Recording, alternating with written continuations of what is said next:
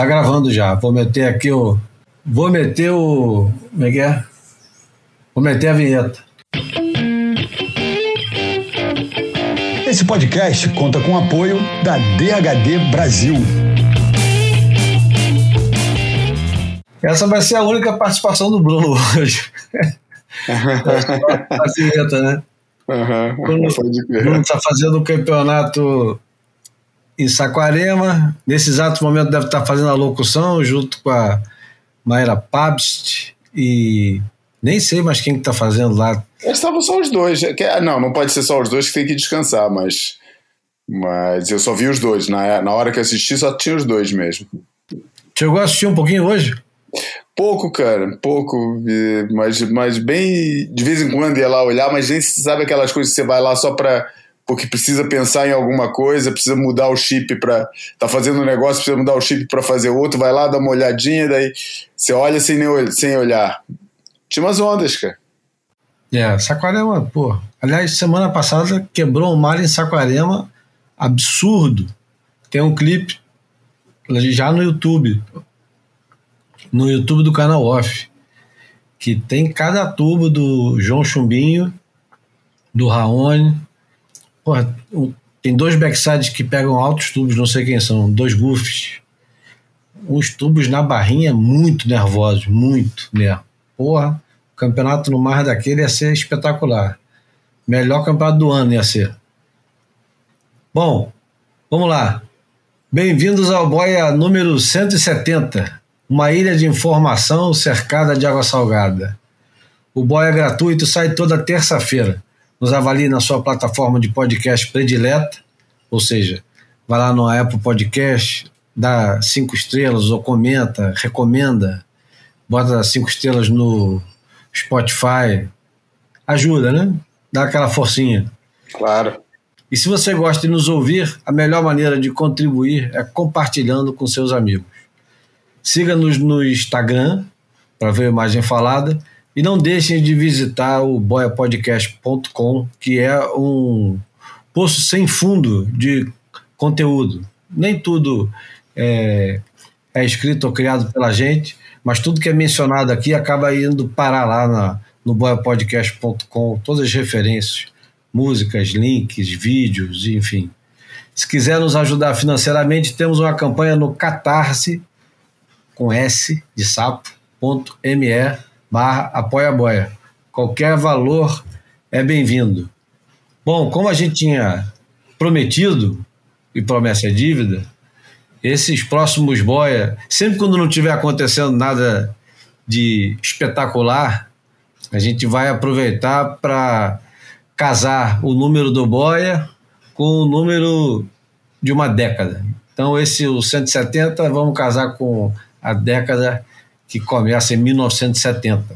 Mas antes, as boas-vindas ao João Valente, que hoje vai ser o único parceiro aqui no, no Boia. Viva, João! Viva! É, nós tivemos um pequeno é, problema daqueles técnicos de internet que acontecem sempre. É, for, for, será muito a pena se perder aquela introdução, né? Que depois da vinheta você ter falado que foi a única participação do, do Bruno, mas ainda está valendo, né? Porque afinal. Tá valendo.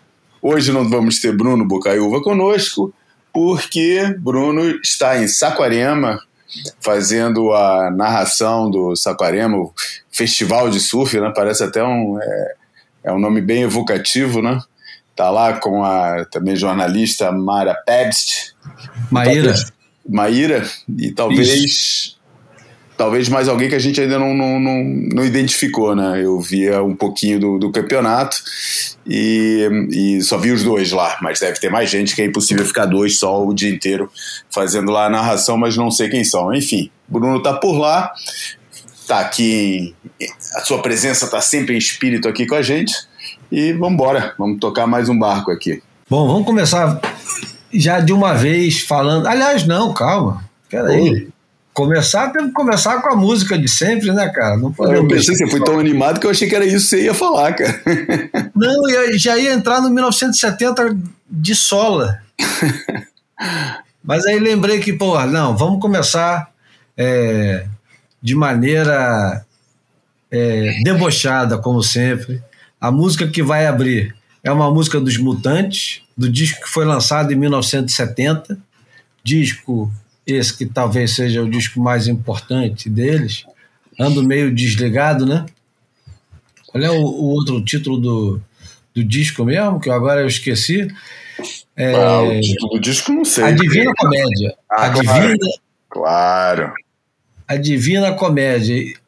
Ou Ando Meio Desligado, que aliás é o grande hit do disco, e não é o que a gente vai tocar, obviamente, porque a gente evita o óbvio como o diabo foge da cruz, mas a gente não foge do diabo, né? Tanto que a, a gente é, um- é uma canelada atrás da outra, né? O, o Divina Comédia não é à toa, né? Para quem eh, não acompanha muito de perto o que aconteceu nos últimos 1.500 anos no planeta Terra, é um livro, né? Aliás, é, é um livro dividido em cantos. Ganhei do- de Natal. Hã? Ganhei no último Natal. Ganhou? Ganhei da Inês. Uma- Inês me ofereceu no último de- Natal uma, uma, uma, uma, uma, uma nova edição linda, é, bilíngue, traduzida por um poeta português, um negócio maravilhoso. O, o Dante Alighieri, que foi o, o escritor, que também era poeta, político, que nasceu em Florença, na Itália, é, no século XIII. Vejam só, está distante esse negócio. Então, o- os mutantes estavam nessa onda aí de Divina Comédia. devia- alguém devia ter acabado de ler o livro. Talvez alguém até tivesse ganhado a namorada de Natal. Acho pouco provável, cara. Acho que nenhum, acho mais plausível nenhum ter lido o livro, pegado a referência, que é que é enganosa, né? Porque não tem nada de comédia, é, faz, faz a descrição da, da, da descida aos infernos das almas penadas. E não tem nada de cômico aí, tem que ir na etimologia da palavra comédia e o significado grego do negócio para entender é, por que chama o, o- a Divina Comédia mas, mas é, é, eu acho mais provável eles terem gostado do título do que lerem realmente o livro naquela época. Mas que Mas a comédia- entendi. A comédia, nesse, nesse caso, é, é um gênero literário que nem sempre é engraçado, né?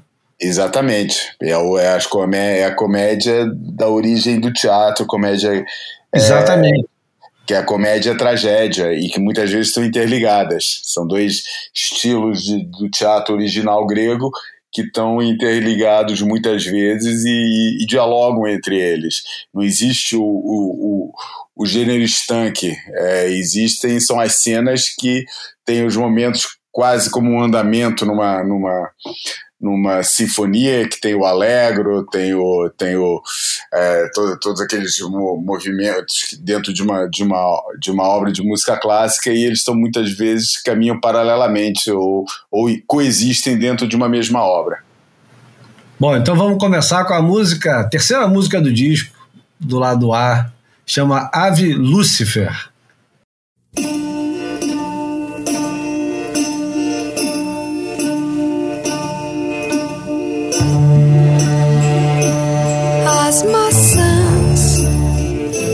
Envolvem os corpos nus nesse rio que corre em veias mansas dentro de mim.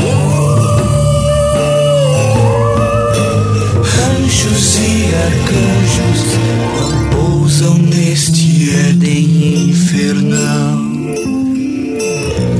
E a flecha do selvagem matou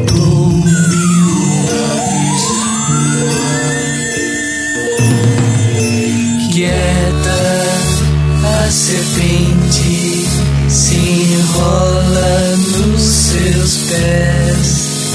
É Lúcifer da floresta que tenta.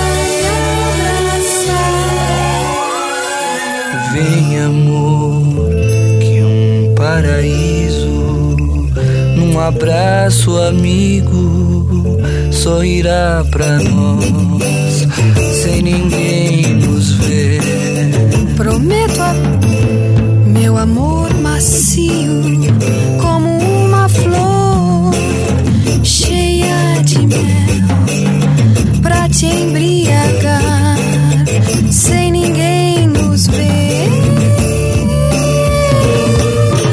Tragam luvas negras, tragam festas e flores, tragam corpos e dores, tragam incensos odores. Mas tragam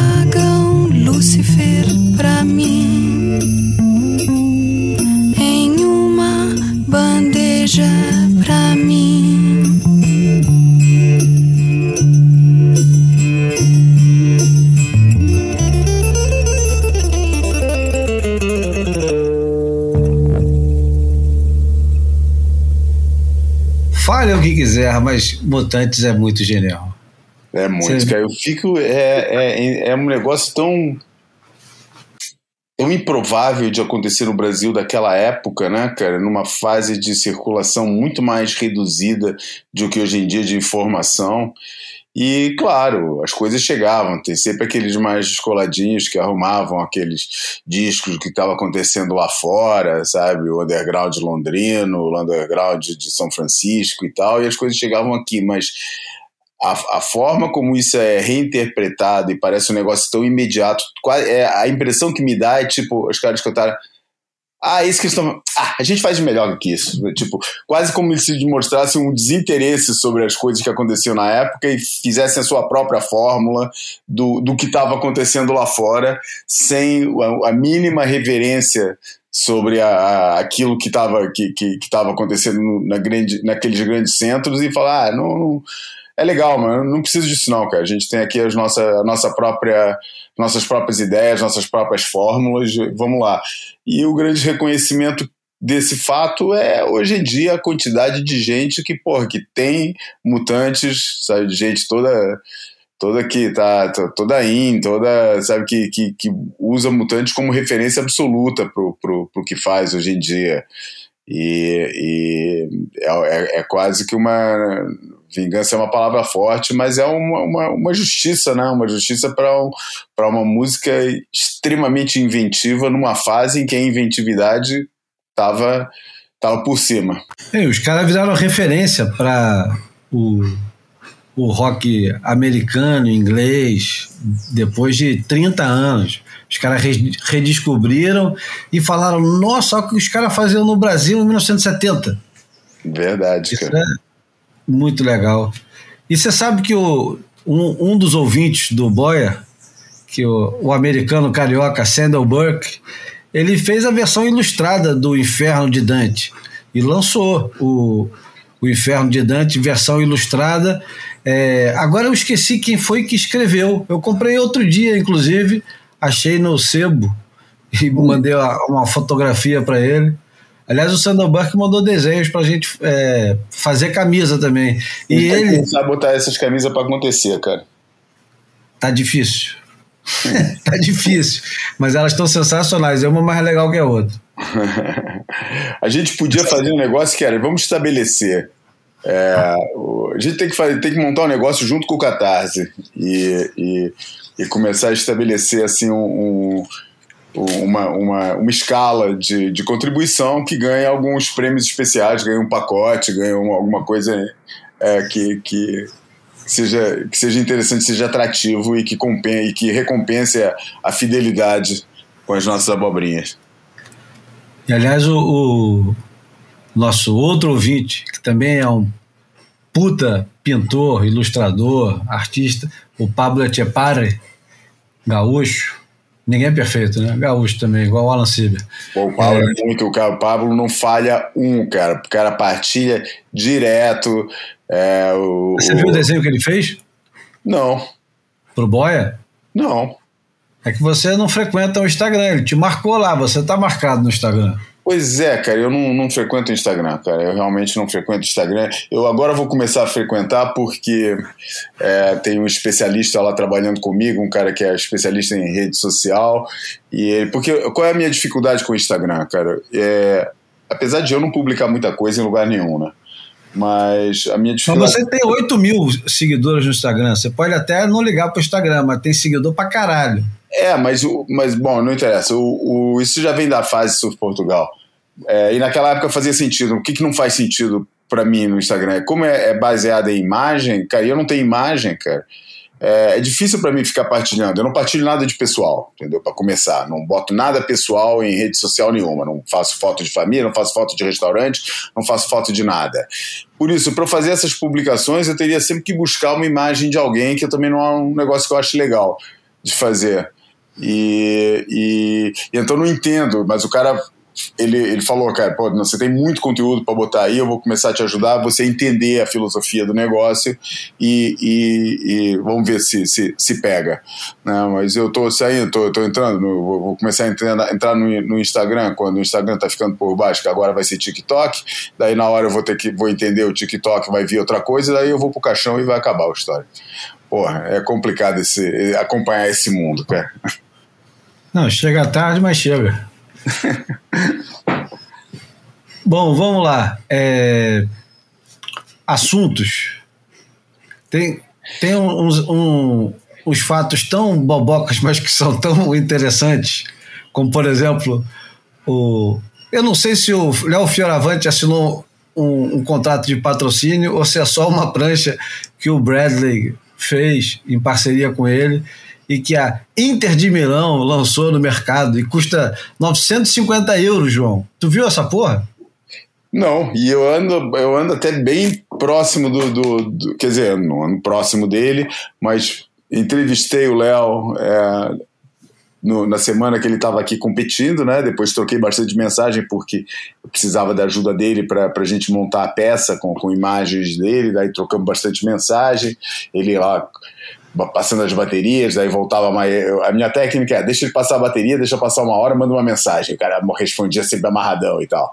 E daí arrumava as coisas todas e, e falei bastante com ele nessa época, mas não, mas me, me- eu acho que eu vi alguma coisa passando assim, mas cara, eu às vezes isso também não, não respondo a todos os estímulos. Não, tem o vídeo dos caras visitando o estádio e o, a Inter jogando. É, Lautaro Martins. Pô, o Léo é de Roma, cara. Pois é. É, cara, isso. É. Money Talks, Bullshit Walks, é isso aí. É, só a nível de, de, de novidade, no- não, é novidade, curiosidade da, da, da, da atualidade que a gente está tá vivendo aqui, acho que vale, é só, só, só para informar aqueles que, que, que, não, que não seguem esse. Quem é que segue, né, cara? Quem é que segue? É uma, é uma pergunta que eu me faço. Quem é que segue campeonato que não seja WCT e com muita boa vontade o Challenger, né, cara? É, tem um, tá rolando um 3 mil na regional nos Açores. É, entrou uma tremenda de uma tempestade, cara. Sabe aqueles contentores que o pessoal usa para ter os juízes, para essa coisa toda, cara? Sei. Voou tudo, cara. Dá para acreditar que aqueles negócios voaram, cara. Pô, imagina aqueles contentores, né? Bota dois, bota um em cima do outro. Aí embaixo fica oficiais, aí em cima fica o, o, o dos juízes, cara. Bateu um vento, de cima voou, cara. Não matou ninguém, ninguém sabe como, cara. Caramba. É, essa tempestade deve chegar hoje de noite aqui em Portugal. Eles, eles hoje estavam tentando reconstruir o espaço para ver se rola o campeonato lá. É, senão vai, vai ter que cancelar, cara. E, e, e é só assim coisas que estão se passando, como está se passando, né? Ainda é assunto, a gente já falou disso. Está se passando o campeonato, é, o Pipe Masters é, Invitational, sei lá como é que chama, né? O- mas é o Pipe Masters desse ano, num formato diferente. Saiu o vídeo na Stab, entrevista com o Nathan Fletcher, é, o Makua Hotman e Kiala Kennedy falando sobre o- a lista de alguns que eles revelaram, porque tem outros que não foram revelados. É, e é um campeonato que a gente pode falar um pouco, que veio um pouco no contexto de um assunto que a gente vai falar relativo a 70, que é Expression Session, porque eu acho que dá para traçar alguns paralelos. Então, a lista saiu com oito nomes do WCT, só os do WCT. É. E os nomes são o John John, Crosby Colapinto, John que John o. tá no WCT, cara? Hã? John John tá do WCT? Pois é. O Crosby Colapinto tá errado, né? Deve ser o Griffin, não deve, Deve ser o ser, cara. Como é que os caras fazem um erro desse, não entendo, mas enfim. é, Jack Robinson, Ítalo Ferreira, Sete Muniz, Baron Mamia, Gabriel Medina e Kelly Slater. E aí já começa logo a esculhambação do negócio. Porque, vamos lá, o Baron Mamia nem fazia parte do circuito esse ano para entrar nessa lista aí, para começar. Eu acho que já é um esculacho esse negócio. Arrumaram um jeito de colocar mais havaiano nessa história, meteram o Sete Muniz e o Baron Mamia nessa brincadeira, quando eles deviam entrar pela cota dos havaianos. E nessa lista aqui tinha que estar o Jadson André. Tinha que estar, porque pouca gente é, se dedica tanto e é tão golforite. E, porra, vamos lá. Quantos caras no circuito mundial hoje que vão divertir a gente como o Jadson se diverte, quer dizer, nos diverte num campeonato desse? Porque o cara dá, dá a vida, né, para pegar um tubo em pipeline, né, chupo, pipeline. O cara ama muito esse negócio, né? É. Cara, e eu, e eu acho que Miguel Pulpo também merecia, cara. Sem, sem, Porra! querer, sem querer ser muito, pô, puxar muito brasileiro e tal. E talvez até, cara, eu não consigo achar, cara, pô, me ajuda aí, faz aí um exercício, você, os nossos ouvintes. Eu fiquei tentando achar algum cara do WCT que não fosse brasileiro para merecer é, tá aqui, mas eu não consigo achar dois surfistas faço esse desafio, deixa aí, alguém que vá ler, ver a lista do, do, do, WCT e que me ache dois surfistas que sejam mais merecedores de estar nessa lista do que Miguel Pupo e Caibelli, cara. É, eu não consigo ver ninguém, cara. Porra, Conor O'Leary, porra, é ruim, né, cara? É, George Smith, pô, nunca arrumou nada. É, enfim, não, pra mim não tem, cara. Não tem. Acho que Não, no- e o pior de tudo é que a gente soa é, ufanista, apesar de você ser português, mas o, o- a quantidade de brasileiros ignorados que coincide com os melhores caras que não estão na lista é, de especialistas em pipe, que estão no circuito mundial. Você falou do Caio Belli e eu vou lembrar que tem o, o Iago também, que não faz feio lá, cara. É, mas o Iago, eu acho que ainda falta um pouco de historial. Acho que ele pode esperar. Acho que ele não fez, feio não faz mesmo. É, mas eu acho que tem que ser mais, tem que ter mais do que técnica, cara. Tem que ter. E o Iago, claro, eu acho que também foi prejudicado pelo ano estranho que teve. Mas, porra, o, o, as notas, as ondas, acho que o, o Caio tem, tem história para justificar e o Miguel também. E eu acho que o Iago ainda não tem essa história toda. Acho que falta um pouquinho para ter. Técnica, acho que 100%, totalmente de acordo. Mas história, cara, eu acho que ele ainda falta um pouquinho para ser assim tão merecedor quanto o Caio. O Caio, cara, para mim se tornou o grande. é, o grande. Como é que eu vou chamar, cara? Não é zebra, é o.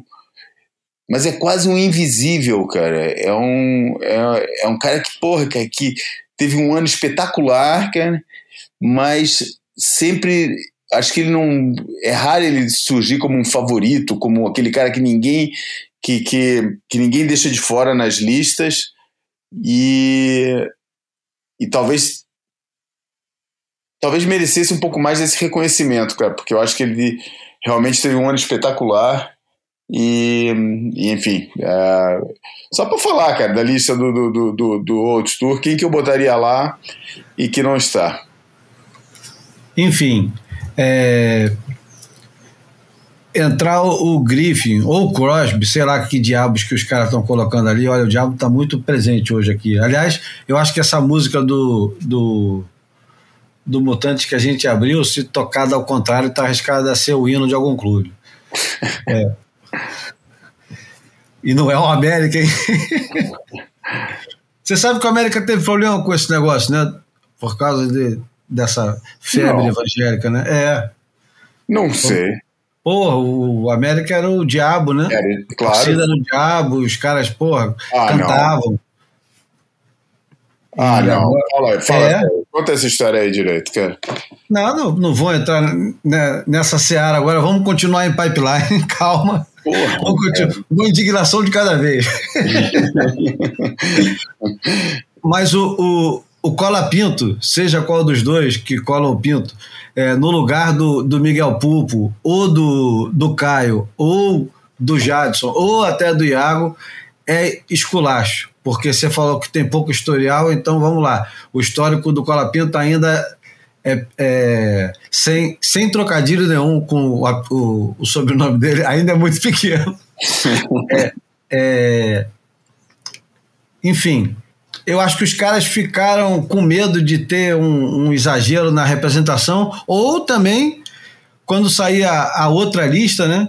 Vai aparecer um monte de brasileiro. Não sei. O Miguel Pupo ficar de fora é estranho, porque a gente até já comentou isso aqui. Uma das ondas mais espetaculares surfadas em pipe nos últimos 10 anos é dele. É do Miguel Pupo. E foi durante o campeonato. Tá, tá em tudo quanto é YouTube, Instagram, é só procurar que ela tá lá e ela de fato é espetacular. É uma das grandes ondas do. Eu não me lembro agora qual é o ano. O Bruno, se estivesse aqui, ia falar 2014. Pronto. Foi uma das ondas do ano em pipe. Enfim. Agora, do lado das mulheres, eu acho que piorou um pouquinho o negócio. Porque do lado das mulheres já saiu a lista completa, as 20. E a lista é a Calissa Moore, é, Mona Jones, Coco Ho, Zoe McDougall, Betty Lou Sakura Johnson, Tatiana Weston Webb, Malha Manuel, Pua de Soto, Bethany Hamilton, Aline Vast, é, Katie Simmers, Sierra Kerr, Tyler, Tyler Wright, Bela Nalu, Varine Fierro, Maluia é, Kinimaka, deve ser parente do Titus, né? Luana Silva e Stephanie Gilmore, que é, para mim é uma grande surpresa, ela está nessa lista. Agora, a maior surpresa de todas para mim foi a Erin Brooks não estar tá nessa lista. A menina com 15 anos faz a final entre os homens em Padang, num campeonato especial para convidados, e não é convidada para esse campeonato. Será que é porque ela é patrocinada pela Hip Cool e não é da Billabong? O que você acha, João?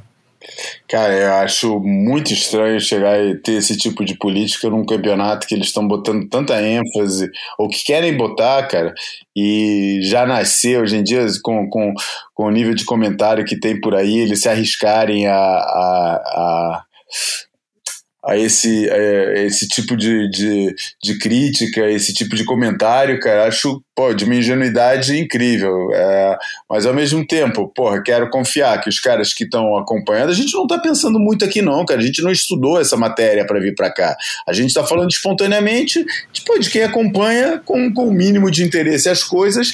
Mesmo e, porque a Bela Bong não tem nada a ver com a história da Vans. Exatamente. E, e pô, não, não, não, cara, não, não entendo, cara, não entendo qual é o critério, e, e é, mas é aquelas coisas, isso nunca vai ser explicado, nunca ninguém vai ter que se justificar. É, e as coisas não se passam como se passou na Expression Session, que a gente vai falar daqui a pouco. Hoje em dia já não se passam as coisas desse nível. Talvez se se passassem, às vezes o que falta é um pouco isso, talvez. É. Será que a gente já entra então? Ih, caramba, passou um, um helicóptero quase dentro de casa agora aqui. Já vamos entramos. Para 1970, então. Então vamos. É... Vamos falar primeiro do, do Campeonato Mundial de 70, que eu acho que é uma. A gente já falou bastante desse campeonato, mas muito focado no, é, no Rolf Harness. Né? Teve um. Sim um boia que a gente, a gente falou muito disso, é. dedicou bastante tempo ao Rolf Harness, mas a gente lá, vai lá no, vai lá no, no, no, nas, nas nossas plataformas que tem lá bem destacado o Mundial de 1970, um campeonato seminal, é, aliás com um título ótimo numa matéria é, que foi publicada no, no eu agora não lembro se a matéria foi, foi, foi publicada é, originalmente na Surfer da época ou se foi publicada mais tarde a nível de retrospectiva, é, que eu acho mais faz mais sentido no Surfer Journal chamado When Worlds Collide, que consideraram esse campeonato vencido pelo Rolf Harness como o campeonato que separou a, as águas entre o surf que se fazia até aquele momento e o surf que se fez daí para frente. É, mas, enfim, é o que eu estou falando. Vai lá no, no, nas plataformas onde o Boia está e procure esse episódio, que é um, foi um momento essencial do, do, do, do, do, surf que eu acho que vale a pena olhar, escutar com mais atenção. E hoje a gente não vai falar de novo disso, tem outros assuntos para falar de 1970. Então vamos embora. Entra no primeiro assunto que eu agora me perdi, fiquei fodido. Bom, 1970 foi o ano que teve um campeonato que é, ilustrou uma das histórias mais divertidas presente num dos livros mais fascinantes que eu já li sobre o, sobre o surf, que é o Mr. Sunset, a história do Jeff Hackman.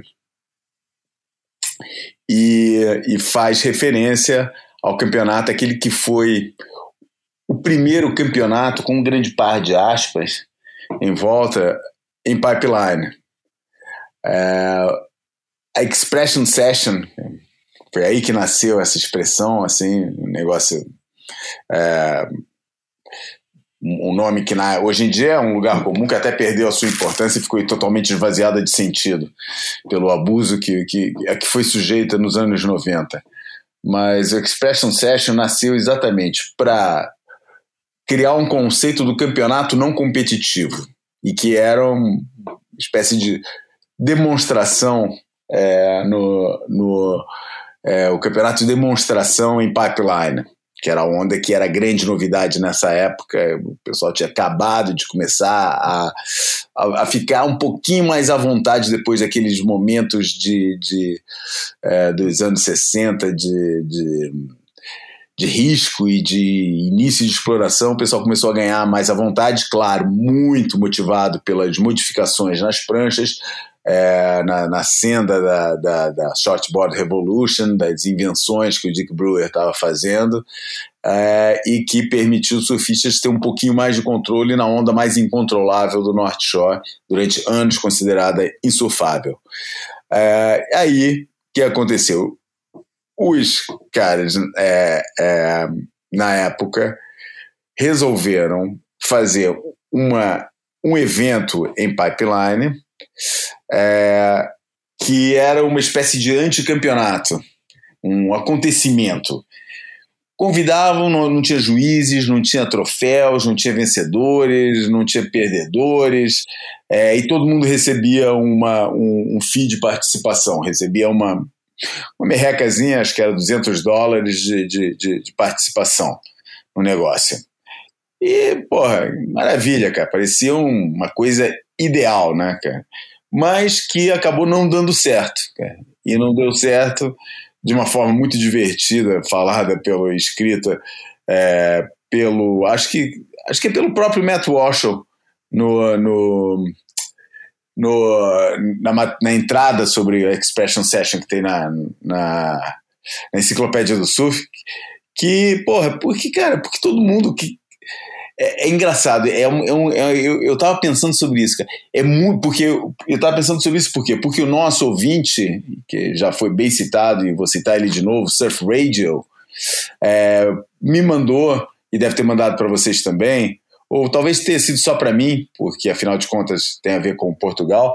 É, ele me mandou um vídeo retirado de um de um é, SARD scrapbook daquela sessão histórica que teve no Riff aquela onda tubular curtinha em cima das pedras que é do lado de Ribeiradilhas e que aconteceu em 1990 naquele campeonato vencido por Tom Curren é, e que foi uma sessão que quem foi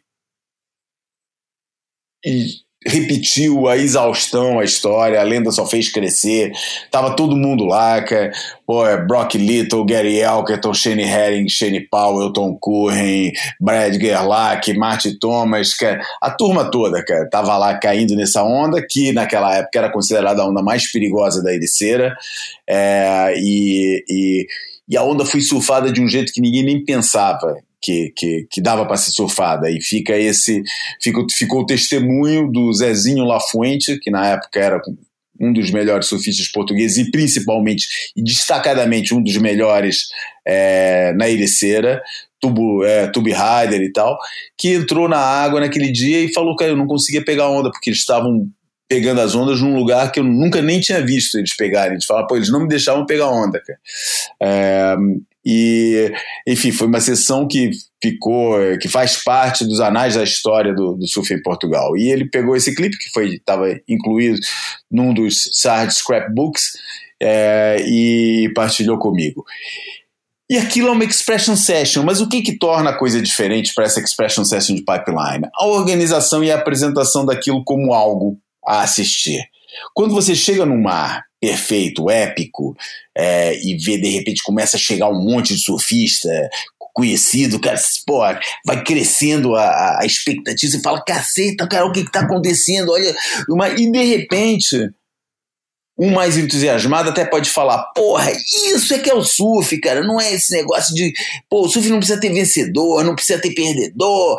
Pô, olha só o que, que tá acontecendo aquilo. Só que, porra, quando o negócio acontece espontaneamente, é uma coisa. Quando você organiza e apresenta e isso vai acontecer, cara, eu acho que automaticamente vai criar um.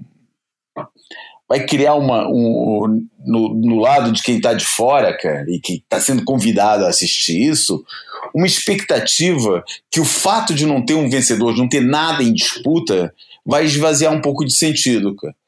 Quando acontece espontaneamente, o sentido está ali, é aquilo, é um momento único que aconteceu ali, uma conjugação de fatores que vai ser celebrada e maravilhada e vai ser alvo de lendas e, e conversas para sempre.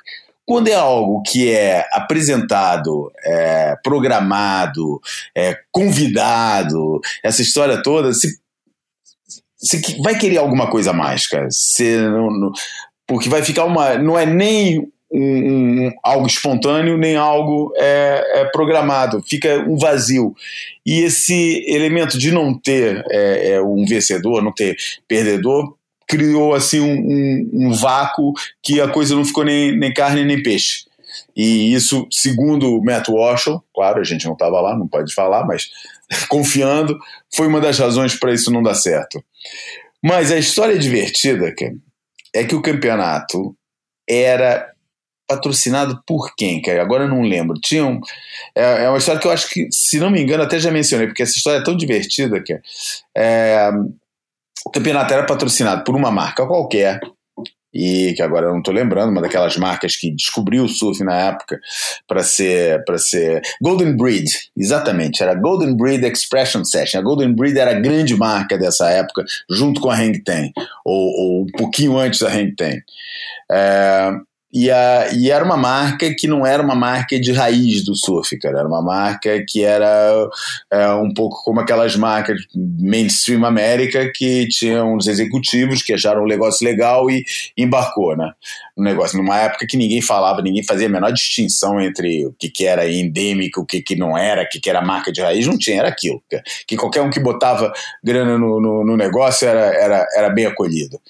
E e os caras fizeram uma grande festa na casa do, do, do Jeff Heckman, que era na frente do, do pico, para celebrar o, o campeonato. Né? Mas eis que no meio da festa, cara, aparece o cara que era considerado o grande surfista de pipeline para os havaianos é, da época, que era o, o Buzzy Trent.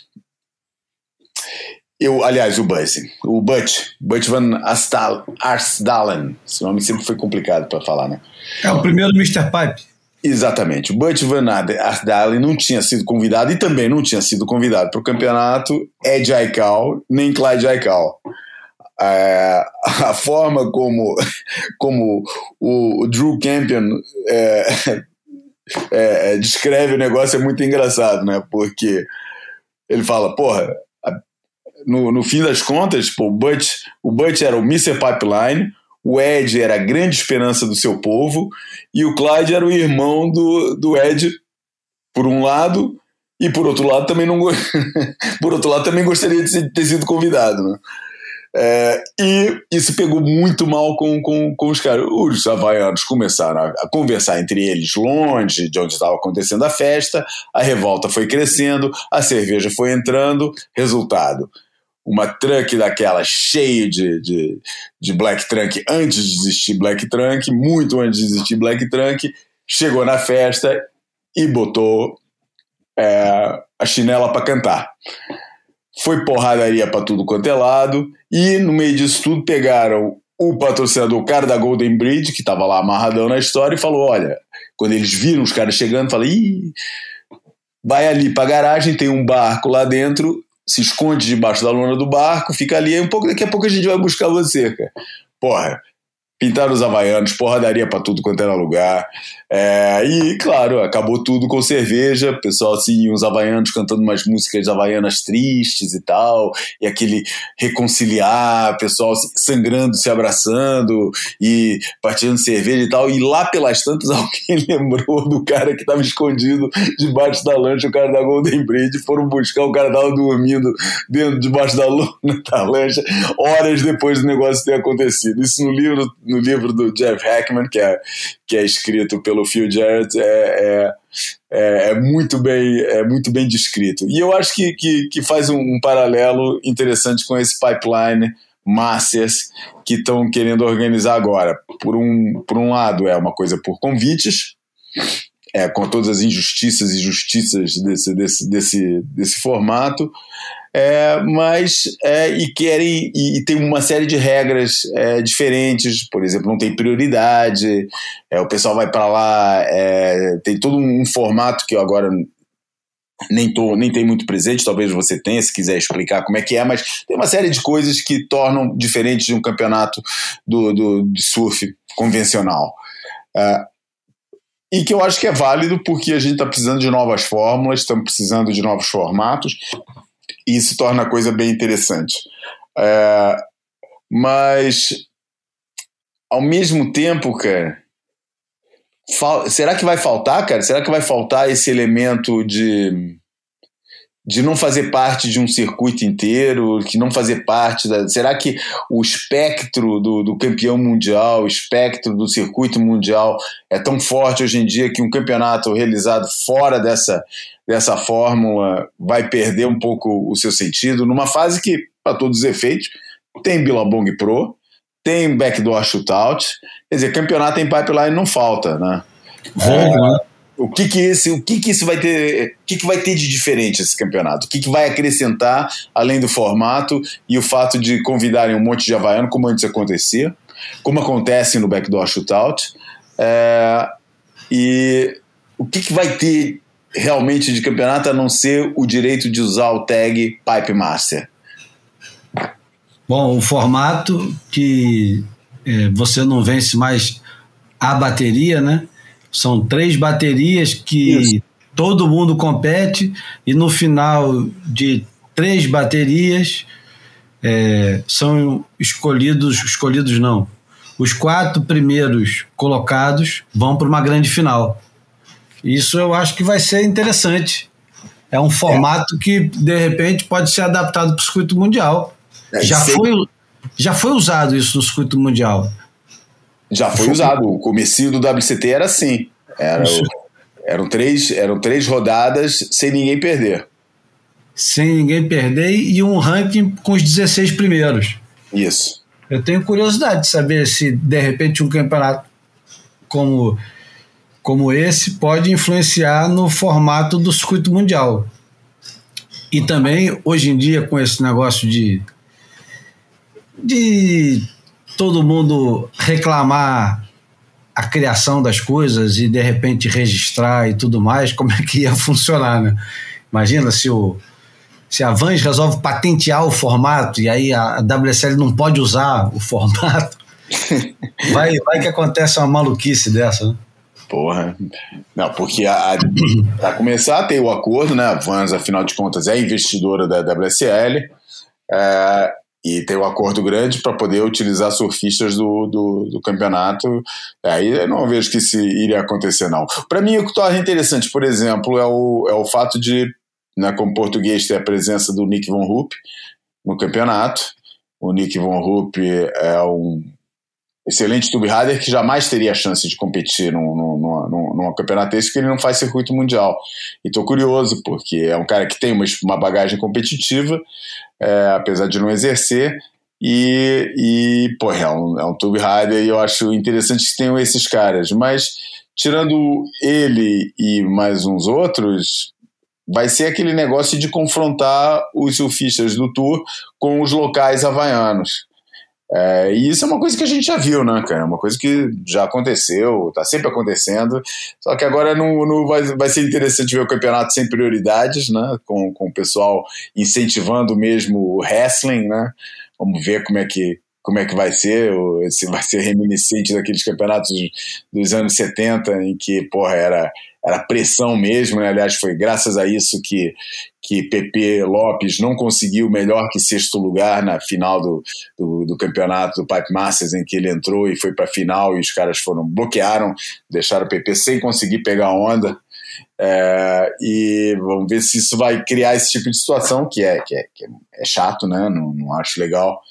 É, mas ao mesmo tempo acho interessante, porque é na frente de todo mundo, entendeu? E, e, e, não é uma coisa mais nas internas. Naquela época era tudo muito nas internas, só, só rolava ali na panelinha, quem viu, viu, quem não viu, não viu. Agora sendo transmitido com todas as câmeras em cima, com, com o negócio todo, talvez seja uma, um, uma coisa interessante de, de assistir. Estou curioso, estou curioso. É uma boa novidade esse campeonato.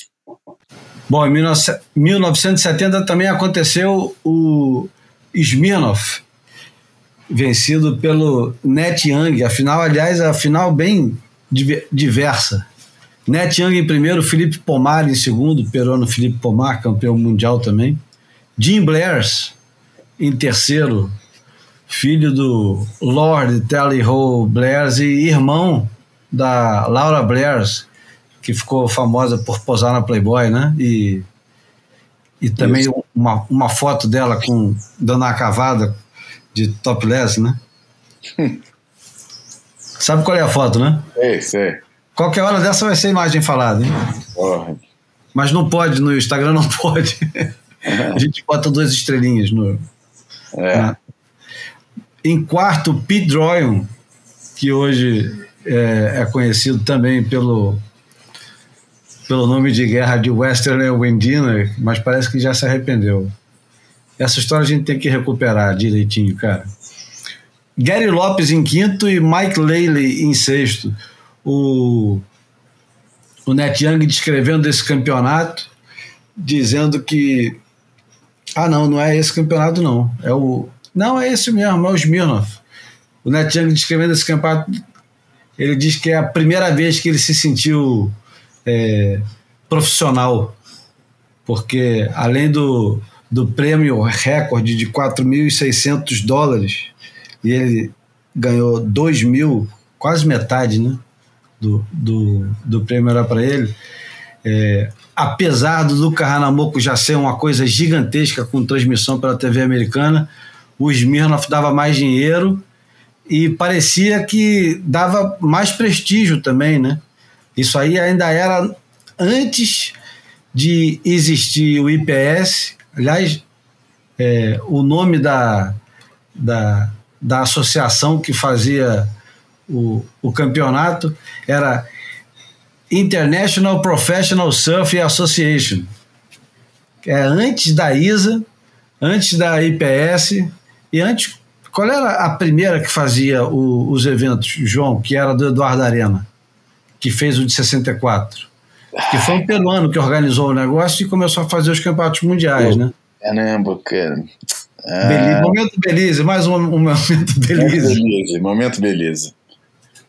Mas eu sei que teve uma antes da Isa ainda. Isso.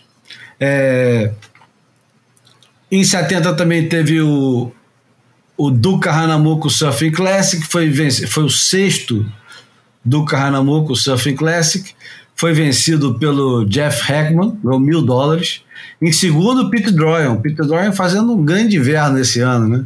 Se bobear, era campeão mundial esse ano, em 70, hein? Ryan Talvez. Dodson em terceiro, Paul Strout Jr.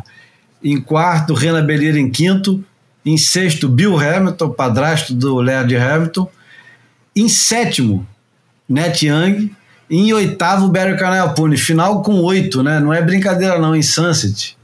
E o mar estava bem grande, parece. O mar estava bem grande. E eu acho que foi a primeira vez que eles fizeram um sistema que eles colocavam é, quem estava em primeiro no, num quadro grande. Então eles sabiam, lá de fora eles sabiam mais ou menos quem estava, mais ou menos não, eles sabiam quem estava é, liderando a bateria. E parece, aliás, parece que o, o, o Pete Royan estava tava ganhando até o, os últimos 20 minutos. E aí veio uma onda linda e a chance do, do Jeff, Jeff Heckman vencer era muito maior do que do, do Renan Belira, que estava no lugar certo para pegar uma onda, uma onda linda de 12 pés em Sunset, e o Reno sorriu e deixou o Jeff Heckman pegar a onda e tirar o título do Pete Royan. Não deixa é. de ser uma boa história, né? É, é, faz parte do folclore do, do surf competição, né? Essas coisas que acontecem e que, pô, ficam. que servem, no mínimo, pra gente recordar aqui no Boia, né? É. O... Teve um campeonato internacional no Peru, quem ganhou foi o George Downing. Olha só. O Peru era um lugar muito de referência nessa época, né? Era um... E tinha campeonato internacional todos os anos. Aham. Desde 60 e sei lá quanto. Porque é, o pessoal hoje é, talvez não se dê conta, mas a importância que o Peru tinha no surf mundial na década de 60, principalmente, início da década de 70, é equivalente mais ou menos ao que é hoje o Tahiti, né? Um lugar um pouco exótico, com excelentes surfistas, com muitas ondas boas e que era meio é, inevitável de ser visitado, porque sempre tinha campeonato e tinha onda boa o ano inteiro. E o, o, os peruanos eram muito bem recebidos no Havaí, porque até etnic, etnicamente são muito parecidos, né? Sim. Dizem até que parte da imigração é, que, que, o, que, a, que, a, Polinésia tem aquela teoria, né, que a gente já deve ter falado aqui, né, que é que a colonização da, da, das ilhas do sul do Pacífico foi feita a partir de nativos do Peru. Mas essa foi uma, uma que está que, que tá retratada, foi um pouco o objetivo da expedição Contique, realizada nos anos 50, salvo erro, é, por uma equipe de navegadores aventureiros noruegueses que reconstruíram uma, uma jangada na, na, da mesma forma, usando o máximo de documentação antiga que eles acharam é, para que, que os antigos peruanos, ou os antigos povos habitantes do Peru, os antigos incas, usavam para navegar e se jogaram na corrente de Humboldt, que é aquela corrente que é, vai de norte, de sul para norte na, na, na, costa oeste da América do Sul e que chega lá em cima no Peru e joga para o meio do Pacífico. E, e eles foram parar, foram, sabe, com, com meios de navegação muito rudimentares, basicamente navegando na, na correnteza, é, e foram parar no, no, no Tahiti. E a partir daí se criou uma, uma tentativa de explicação das, da, da, da, da origem dos povos polinésios através de, é, dos povos da América do Sul. Mas eu acho que já existe muita teoria antropológica falando que é furada, que, que era uma hipótese que parece plausível, mas que na verdade não corresponde ao nível do DNA. E é, quando chegou nessa fase, na época fez furor, mas que quando a gente chegou na fase de testes de DNA, esses negócios todos, chegaram à conclusão que não tinha nada a ver a história. Mas não deixa de ser também uma boa história. É, isso aí merece um, um almanac qualquer hora dessa, né? não tem muito como evitar. Gente que nasceu em 1970, Christian Fletcher, é, okay. Sani Garcia, que mais que aconteceu em 70 que eu escrevi e já esqueci. É normal isso, né? Em 1970 é, foi o, o fim dos Beatles, o sonho acabou em 1970, Paul McCartney que, que contou a novidade para o pessoal e deixou milhões de órfãos no mundo inteiro. Os discos dos anos 70, quer dizer, dos anos 70 não, do ano de 1970, que deixaram marcas profundas no rock. Eu começo logo com o Black Sabbath, o Paranoid. Apesar de que o Sabbath lança o primeiro disco no início de 70 e no final de 70 lança Paranoid, que é o álbum que. Eu chamo de álbum porque eu sou velho, né? O pessoal que escuta streaming não faz ideia do que seja um álbum. O Hum. álbum era um, era um disco de vinil que você comprava e ele quase sempre abria, né? Como um álbum de fotografias. E se não abrisse também, ele vinha com encarte dentro que é, era como uma apostila, né? Tem que arrumar. O foda é isso, né, João? Tem que ficar arrumando é, paralelos com as coisas que a gente viveu e que, porra, como é que vai explicar? Se bem que o vinil voltou à moda, né? Tem muita gente que, moda. que no, no último, no último episódio você me falou que o CD tá voltando à moda. Tá voltando, é verdade. Mas, enfim, é, tem alguns nascimentos importantes, né? Do, no, no ano de 70. Dizem que o heavy metal nasce com o álbum Paranoid. E também dizem que o punk nasce com o disco do Studios, né? O Funhouse. Uhum. É, eu É. acho que isso tudo são manifestações de. É, São as etiquetas, né, João? Fazer o quê? As etiquetas, é, são as etiquetas, mas que, pô, eu acho que tem que ser sempre entendido num contexto de várias coisas acontecendo e simplesmente é, teve aquele que despontou com, com o seu mérito, a sua qualidade e ficou. é, e ficou com uma, com uma marca da coisa. Não quer dizer que o heavy metal tenha nascido por causa desse disco. O Claro. heavy metal e aquilo que deu é, origem era um negócio que já estava acontecendo. De repente foi tudo cristalizado num disco que pô, simbolizou é, é, todo esse movimento e que passou na frente de tudo e ficou com uma referência absoluta.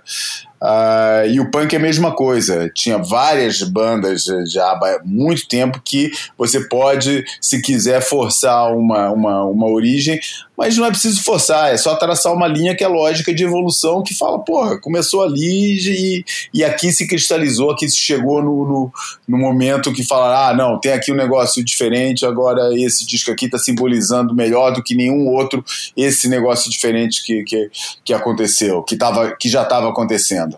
Ah, e, mas, porra, acho que são representantes que poucas pessoas iriam discutir a justiça de, de, de considerar como os símbolos maiores de todo esse movimento, tanto daquilo que depois ficou conhecido como heavy metal, como aquilo que muito mais tarde ficou conhecido como punk.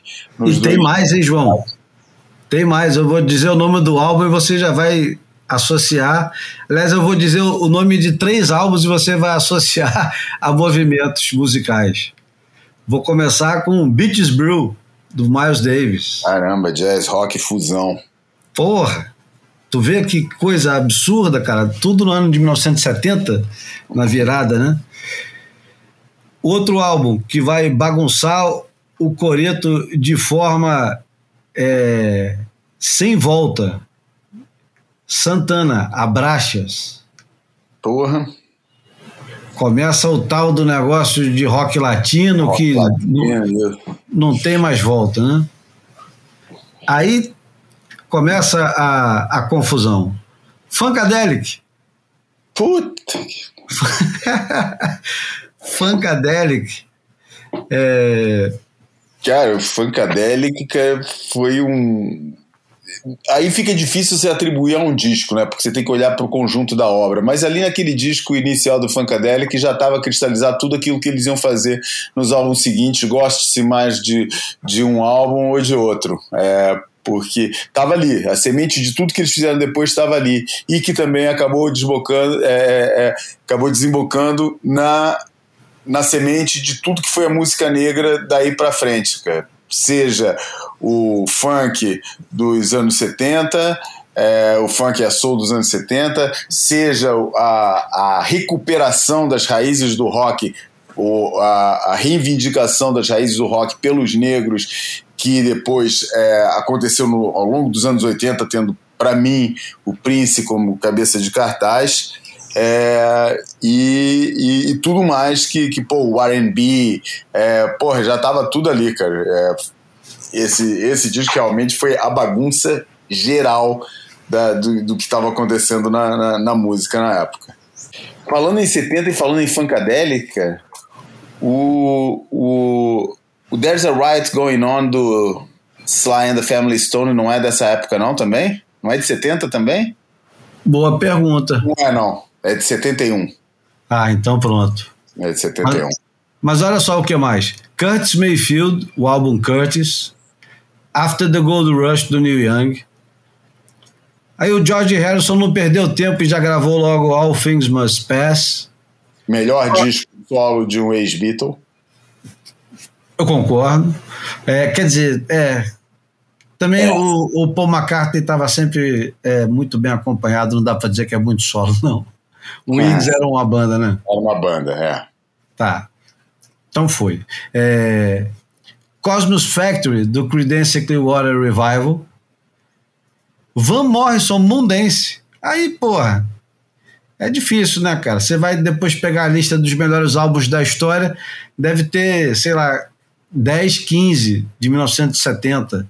Led Zeppelin 3, é, Soft Machine, Third Album, Nick Drake, Brighter Later, é, Deja Vu do Crosby, Still, Nash Young, Yes We Can do Lee Dorsey, é, Grateful Dead, Working, Working Man's Dead, Plastic Ono Band do John Lennon com a Yoko, que na época, quer dizer, na época não, quando eu comecei a escutar isso bem mais velho, mas pegava esse álbum que eu tinha, eu achava o negócio impenetrável. E depois você vai descobrir que, porra, tava muito à frente do tempo, né? A Yoko é uma porra louca do cacete e fez um, um bem danado ao John, é, musicalmente, eu acho. E ele a ela, né? Muito mais ainda. A troca ali foi boa. Velvet Underground Loaded. Dedicated Dominus. Leila and the Other Assorted Love Songs. Não é brincadeira não essa lista, hein, João? Não é brincadeira, não. Curiosamente, e já que a gente está falando na, na cultura rock pop, 1970 não dá para esquecer que foi o ano que, por causa do festival de Altamont, foi decretado o fim do sonho hippie dos anos 60. Porque foi Altamont foi o, o contraponto de Woodstock. Woodstock passou a história como três dias de paz e amor, e Altamont, onde o cabeça de cartaz eram os Rolling Stones, ficou na história como o contraponto disso, porque até resultou numa morte é, de, um, de, um, de um espectador é, por um Hell Angel, os Hells Angels, a famosa é, famoso grupo de motoqueiros outlaws, é, foi contratado para fazer a segurança do campeonato do, do, do, do, do, do festival. É. Ve- Veja-se lá. E quem nunca viu, cara, os mais novos, eu acredito que os mais velhos, nossos ouvintes mais velhos, já todos terão visto, e se não viram, porra, corram é, e vão ver. É, mas os mais novos, principalmente aqueles que nasceram já num ambiente de festivais modernos, Rock in Rio, aquele negócio, sabe, super organizado, super é, e com aquela separação monstruosa entre os grandes ídolos da música e a sua assistência. Pô, vejam o filme Gimme Shelter, é, o documentário do agora está falhando o nome, não é o Penny Baker, esse é o do Monterey Pop. É, mas enfim, não interessa. O filme chama Gimme Shelter, documentário sobre essa turnê dos Rolling Stones que culminou com o Festival de Altamont e que é uma, é uma coisa muito louca, cara, porque pô, nesse festival tinha Jefferson Airplane, tinha é, quem mais que tocou lá, cara? Flying Burrito Brothers. Uh, enfim, tocou uma porrada de gente e tocou Rolling Stones. É, e, porra, um festival de rock na época, aquela loucura, sabe? 1970. Cara, e o, os caras conseguem a proeza, a proeza de, de, de fazer um filme, cara, que transmite o caos, que aquilo tá de um jeito que você fala, cara, eu não queria estar ali, cara. Eu não queria estar ali, é uma bad trip, cara. O negócio, pô, devia ter ácido ruim rolando pra lá, porque tem uma maluca, pô, que aparece nua no meio do público, numa hora ainda tá durante o dia, e depois lá no meio da confusão de noite nos Rolling Stones, lá aparece a maluca de novo, ainda pelada, é, com um ar alucinado, querendo trepar em cima das pessoas. Cara, um, negócio, cara, um pesadelo. Tem uma, é, os caras tocam no, no, palco a hora que os Rolling Stones estão tocando, os caras estão tocando num, num, num espaço de 5 metros quadrados, com o público totalmente em cima deles. Até tem uma hora que passa um cachorro no meio do, o palco, tá o Mick Jagger cantando, passa um cachorro, Mick Jagger, é, é, o, o Keith Richards ameaça os caras, pô, vocês param de brigar, a gente não vai tocar, cara, pô, pra, pra 500 mil pessoas, né, cara, falar isso tem e, e pô, vale a pena ver o documentário. Tem uma, uma edição, porra, magistral, uma seleção de imagens, porra, que não tem paralelo para mim na história dos documentários de, de, de, música. Não tem, porra, não tem concerto de Bangladesh, não tem Last, é, é, da, a última valsa do Scorsese, não tem nada. A seleção de imagens que esse que os caras fizeram, não sei quantas câmeras que eles tinham, ou a qualidade das câmeras, dos câmeras que tinham, ou do editor, é, porque a seleção de imagens é absolutamente brilhante, cara, brilhante. É, e, e, a edição também, porra, é um documentário que vale a pena, pô, quase que valia como almanac isso, cara, porra, porque o Gui Michel, é pô, o Gui Shelter para mim, é o grande documentário do rock, apesar de ser sobre o festival que tornou o. o, o é, que, que, que, assinalou esse fim do sonho hippie dos anos 60. Mas, pô, no documentário que não fizeram parte do show de Altamont, do festival, que na verdade o festival de Altamont foi, é, é, foi um, um, um, free concert, né? um, um foi um, uma ocasião é, de, de não, não, tinha ingresso, era bem para emular o espírito da época do, do Woodstock e tal, pra, mas que serviu para coroar uma, uma turnê super bem sucedida dos Rolling Stones que estavam no seu auge nessa época.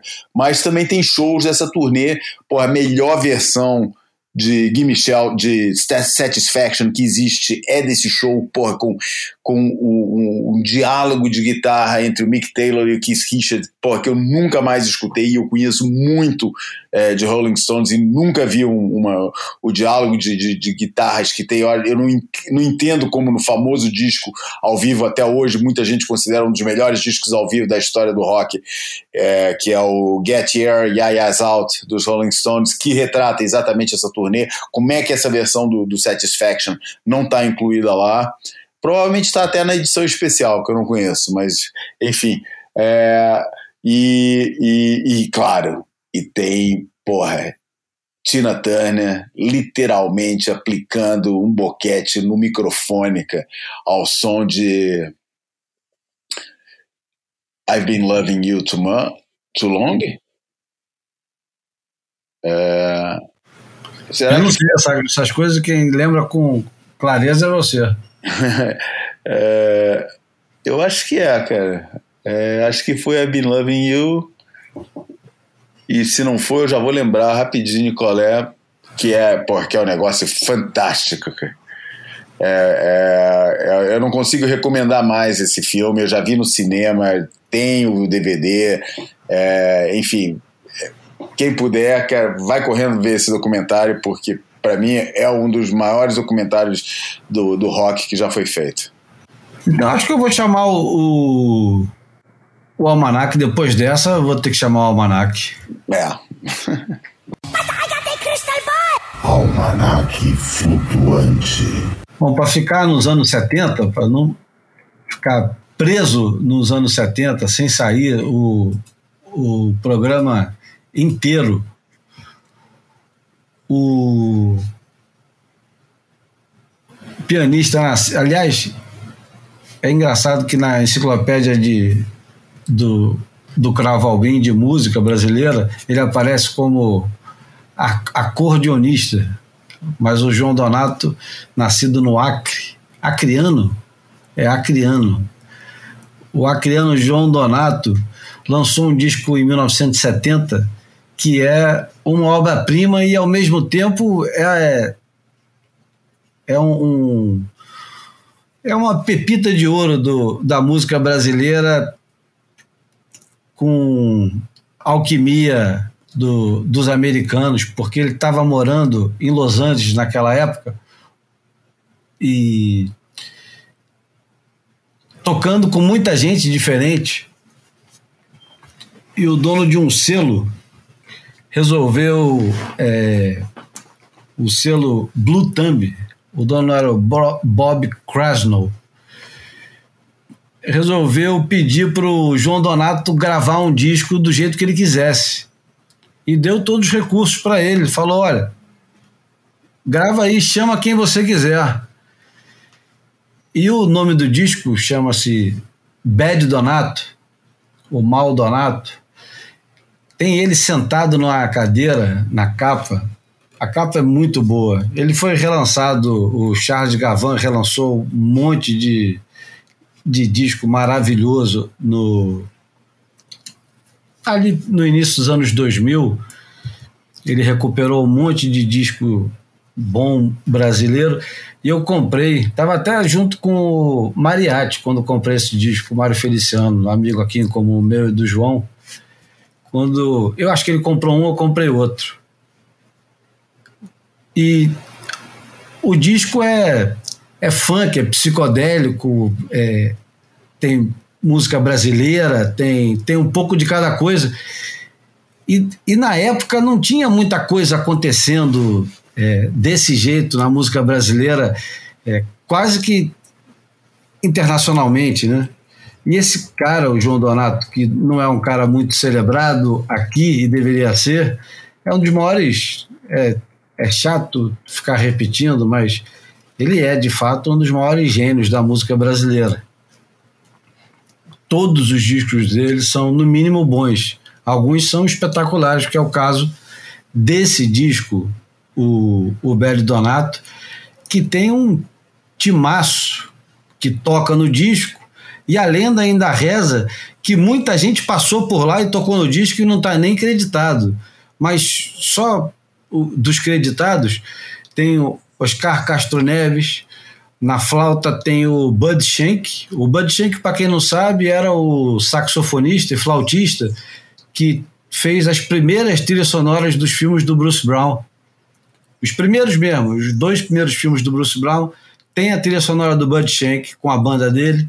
São trilhas sonoras de jazz, com, completamente dedicado ao jazz.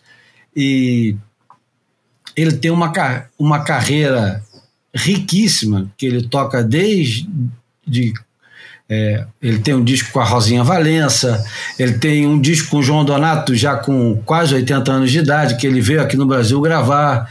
E ele gravou com muita gente, inclusive é, Mamas in the Papas, o grande hino do Mamas in the Papas, a flauta que tem é, na música é, é do Bud Shank. Não sei se você sabia dessa, João.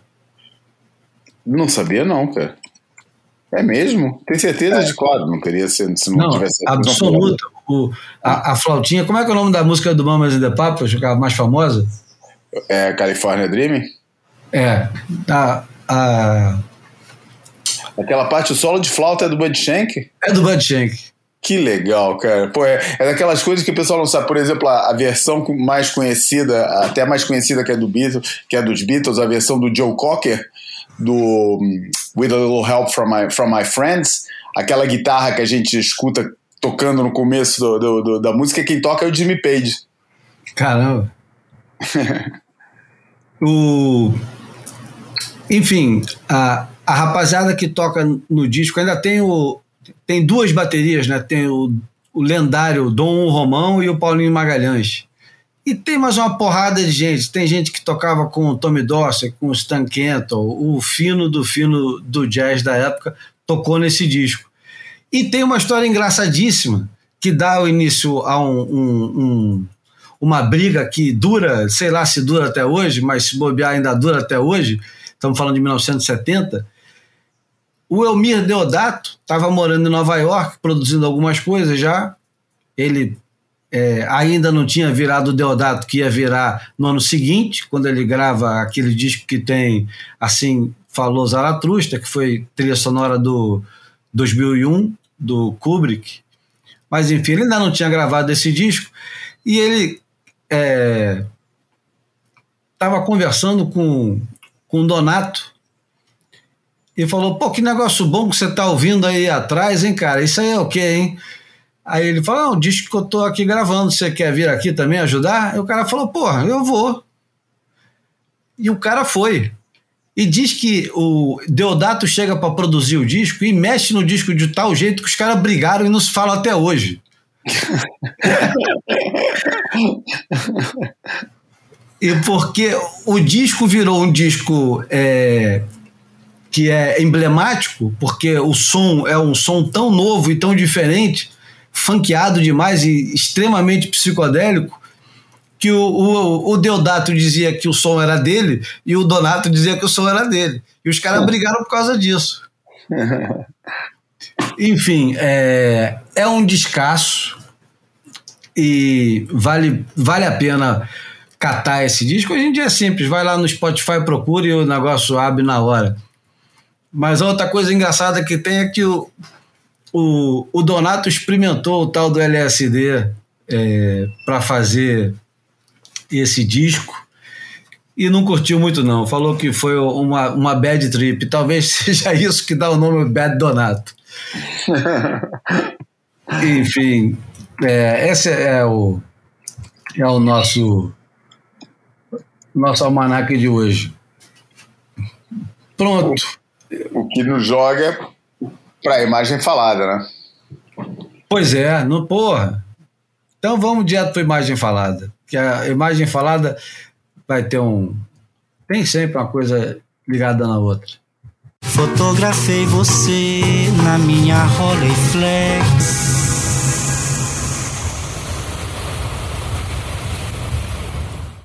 Bom, eis que eu abro o WhatsApp e aparece uma foto do Michael Rowe e o Michael Peterson, os dois Michaels, né? Dentro de um carro e o João, João Valente tinha acabado de mandar a foto e eu mandei na mesma hora. A resposta foi: Isso é imagem falada. Não tenha é. dúvida nenhuma. Porque a careta que o, o Michael Rowe tá fazendo na foto é a careta de quem acabou de dar uma bola no baseado, né? O cara ah, é. deu, deu uma bola no baseado, segurou e o cara foi e tirou a foto. Não tem o crédito da foto porque o João buscou isso num grupo de Facebook e não uhum. tem o crédito da foto. Mas está o Michael Peterson em primeiro plano e o Michael Rowe atrás. O João vai dizer qual, qual é o ano daquilo ali, João? É, aquilo está identificado como circa 70s, por isso deve ser comecinho dos anos 70, ali naquela fase é, de... Não está identificado também onde a foto foi, foi, foi tirada, é, mas tem toda a cara de eles estarem em Bells, por ali na, na, naquela época que o Michael Peterson porra, dominava o campeonato é, e, e, era o rei de Bells, né? E, e pô, o Michael Peterson se dava muito bem com esses havaianos mais malucos e porra, o Michael Rowe era um dos mais malucos dos havaianos é, nessa época e grande companheiro das aventuras é, mais é, das aventuras nas ondas e, e nas aventuras fora da lei que eles, que eles tinham.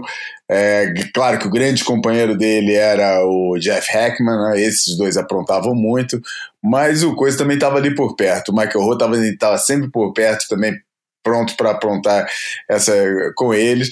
E pô, essa foto é muito engraçado porque você pega os dois ali numa é, você imagina, tem, tem todo o ambiente cara, da, daquela época, um ambiente que qualquer um que foi para os campeonatos, seja nos anos 80, seja nos anos 70, e depois isso vai passando ao longo dos tempos, é, se consegue reconhecer a situação, entendeu? Dois dos surfistas da época é, fumando uma bomba antes de entrar na, na, na para pegar onda, para entrar na bateria, seja para o que for, porque na verdade eles é, queimavam fumo para tudo naquela época, né?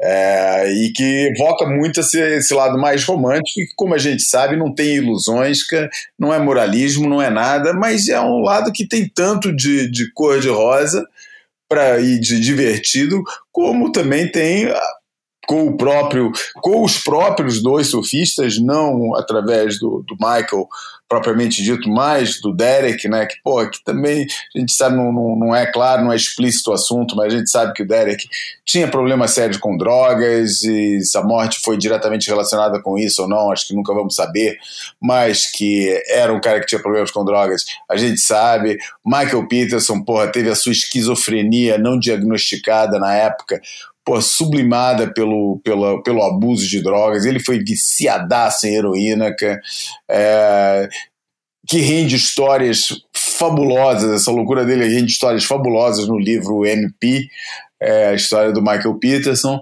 é, mas que, porra, na verdade, provavelmente nos privou de um, de um grande surfista e, e, e causou sofrimento para todas as pessoas né, no, do seu círculo que gostavam dele e que, e que preferiam ver que o, o, seu gênio durar durante mais alguns tempos em vez de desaparecer lentamente no esquecimento até, é, até ser alvo de uma pequena recuperação de respeito já na fase de Mick Fanning, Joe Parkinson e tal, de que prestaram homenagem, essas coisas todas, mas que é, na verdade, tem toda uma tristeza em volta do, do, do, negócio.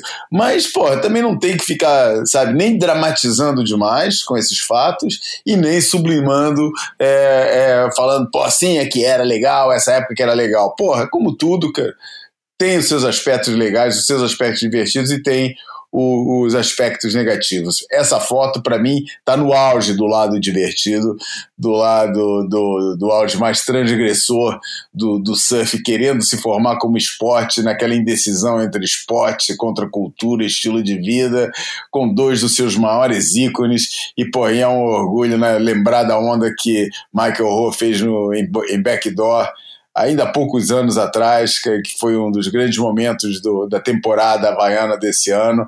Ainda hoje tropecei nessa foto, nessa foto no, no nesse filme do, do, do Michael Ho pegando esse tubão para backdoor, é, com 60 e poucos anos. E falando nisso, ontem foi aniversário de Bocão, né? 68 anos. Vai daqui um abraço para Ricardo Bocão, falando em lendas do é passado. Né? Ricardo Bocão ontem completou 68 anos. Uma hora dessa a gente tem que chamar o Boca para cá. E, aliás, ele já gravou, eu é que não tava, né? Ele gravou, já, já, já participou no Boia. Já, valeu por dois. Valeu três episódios, né? Para fazer juiz, né?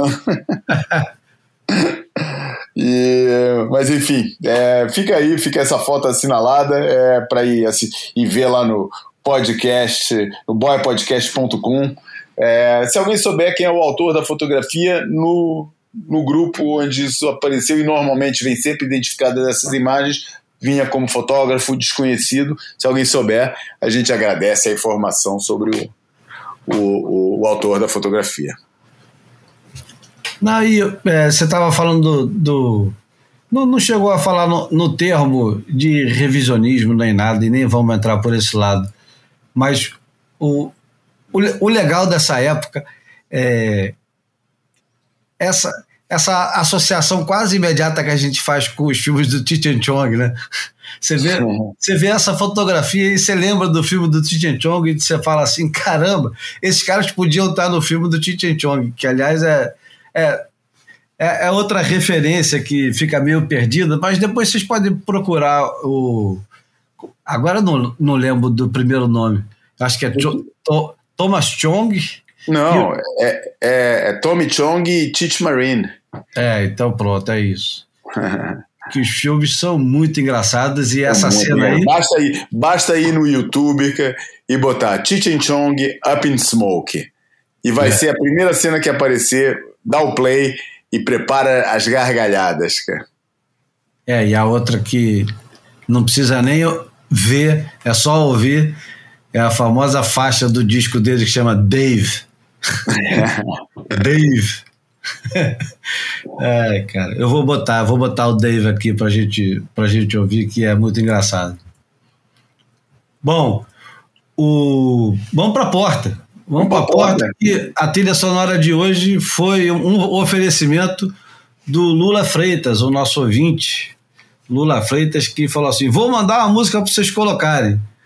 Aí ele mandou é, três músicas. Uma a gente já tinha usado, é, It's Because I'm Black, do Sil Johnson, mandou uma música do Oludara e mandou essa música aqui da Gwen McRae,